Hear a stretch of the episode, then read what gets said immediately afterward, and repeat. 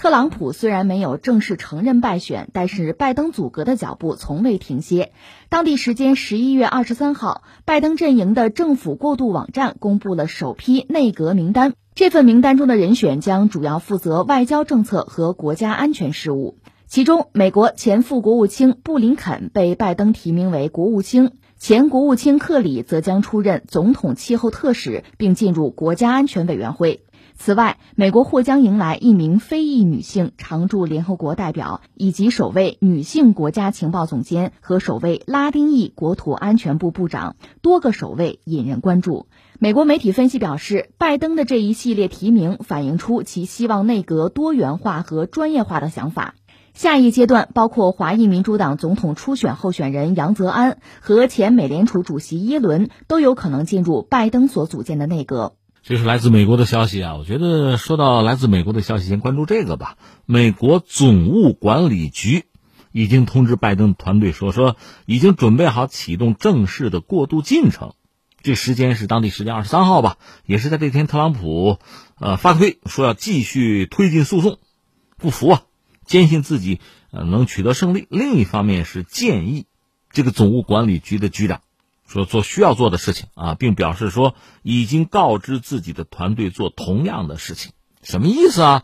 这意思是不是等于说是让步？呃，没有认输，但是可能是让步了。这是特朗普目前的状况。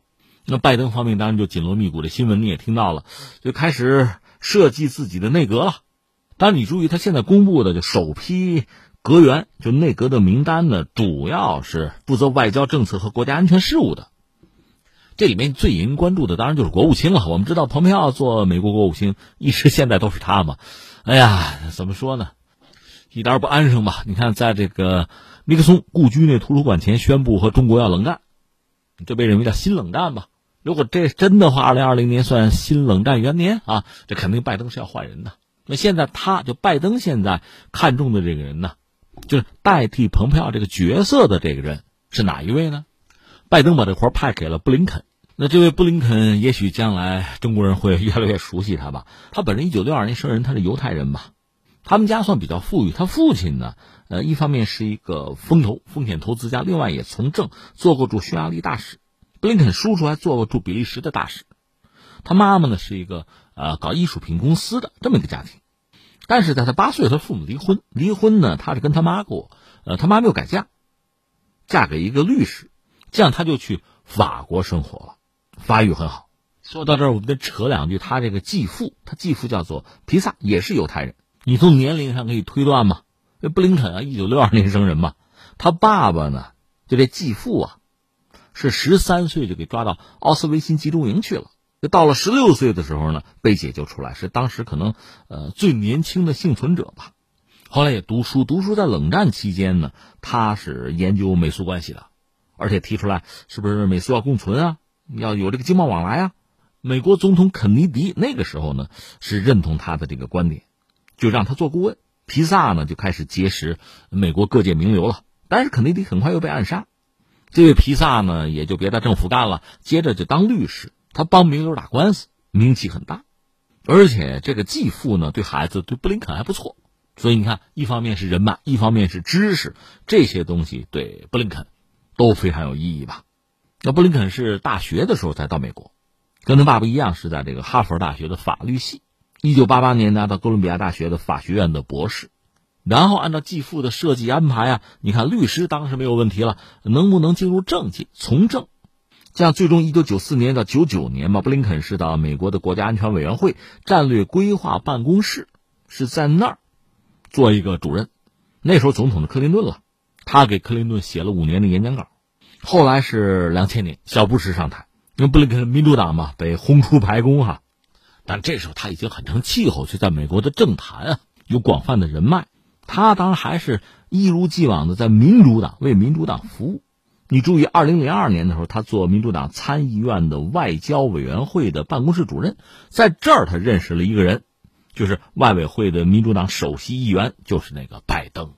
当然那时候拜登也还年轻吧。你想，二零零二年到今年，他们俩这个关系维持了将近二十年了。后来就零七年拜登竞选总统啊，布林肯还算他的竞选团队的成员，所以你看这关系比较铁了。后来拜登败选，他又转投奥巴马了。成了奥巴马团队的一员。当时主要是这个攻中东问题，一度还负责民主党这个外交政策。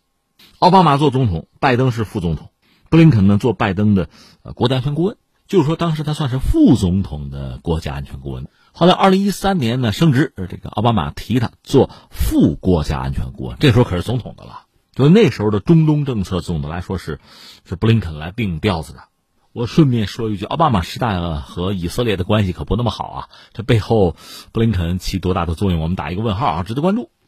到二零一五年，他被升作副国务卿。这个人比较低调，而且人啊为人可能比较随和吧，所以关于他，就网络上你搜照片都不多，关于他消息不多，活干了不少。顺便说一句，他夫人吧，跟他都是在白宫供职啊，等于说是同事啊，也做到过助理国务卿的。当然，我们知道，特朗普一进白宫呢，形势就变了。布林肯怎么办？是搞了一个政治战略咨询公司，这一直熬到二零二零年。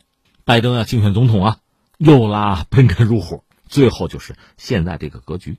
呃，就说到这儿吧。这是未来可能成为美国国务卿的人，还有一个叫克里的，他做过美国的国务卿。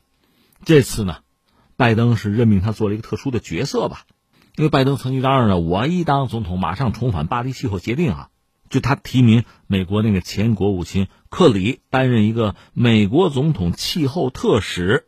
而且作为一个气候官员，他也要进入国家安全委员会的，这在历史上可能是第一次显示出拜登对气候问题的重视吧。另外，拜登还提名这个格林菲尔德做美国常驻联合国的代表。白宫的幕僚长呢，拜登选择的是一个常年追随他的，这得算心腹了，叫克莱因。副幕僚长呢，就是他那个竞选经理，叫迪龙，这是个女性。另外，拜登提名这个内阁的公开的内阁的名单涉及到几个人吧，一个沙利文。做白宫国家安全顾问，马约卡斯出任美国国土安全部的部长，还有海恩斯要出任美国国家情报局的总监。那这份名单实际上创造了几个记录吧？是美国迎来一名非裔，就非洲裔的女性常驻联合国的代表，首位女性国家情报总监，还有首位拉丁裔的国土安全部的部长。另外还有一些就潜在的提名人选，大约是这样吧：一个是也曾经想竞选美国总统那个华裔叫杨恩泽。就主张给美国人发钱那人，他有可能做到美国商务部的部长。至于财政部长呢，呃，前美联储主席耶伦，这是女性啊，有可能是承担这个职责。本来还有一个人很热门，热门人选也是个女性，叫弗洛诺伊，有可能做到美国的防长。但是现在看来呢，悬就是拜登没有提名。这个弗洛诺伊啊，在克林顿、在奥巴马两届民主党政府的国防部都工作过，做到过国防部的副部长。当年希拉里和特朗普竞选的时候，希拉里就说：“我要是赢了，我就打算让这个人做国防部长。”所以现在民主党这个拜登胜了，是不是有可能任用这个人？哈，很多人就猜，说他把握比较大。这个人挺硬的一个人啊，甚至放过这个话，写过一篇文章，说要维持美国七十二小时内摧毁中国三百五十条军舰的对华常规威慑能力，而且他主张对外军事干涉。那你说，哎，这么狠，是不是拜登不敢用啊？哎，还有一个说法说他和军工企业走得太近，那拜登是不是用他，也不能说完全没有可能啊，这个还得走着瞧。但是还是我们那句老话，到明年一月份就真正总统权力交接之前，会不会还有什么变数？这谁知道呢？走着瞧吧。这是我们讲拜登正在紧锣密鼓啊，打造自己的核心的执政团队了。最后这么两句话吧，一句呢，刚才我们讲他公布的一部分名单啊，就内阁一部分人员的名单，你觉得什么杂啊？砸就对了。按照拜登的说法，一个叫什么叫多元化，还有一个强调的是专业化。呃，你要从表面看，他这两条基本上都达到了，因为你看非裔什么拉丁裔，有可能话还有什么亚裔、华裔的都有。另外呢，很多人之前在就民主党政府里都任过职，所以真的是满足所谓的多元化和专业化这两条。因为美国毕竟比较大，人口也多嘛，攒这么一干人马不是很难。但是我们也知道，这个七拼八凑，各种零件凑出来一辆车，能不能安全的上路，能不能跑起来，那真是一系列的问题。一个就是这些零部件之间有一个磨合的问题，彼此磨合和拜登磨合。另外呢，路况怎么样也很关键啊，特朗普让不让道还是个问题。另外最关键的，拜登如果上台，恐怕要处理一系列的特朗普留下来的这个烂摊子呀，疫情的问题呀。和各个国际组织就退群之后啊，想恢复的问题啊，包括重建国内秩序，和重塑一个，我们加个引号啊，能不能做到两说了，重塑一个有利于美国的国际秩序，这都是他要做的事情。反正啊，够他和他的团队忙活了吧。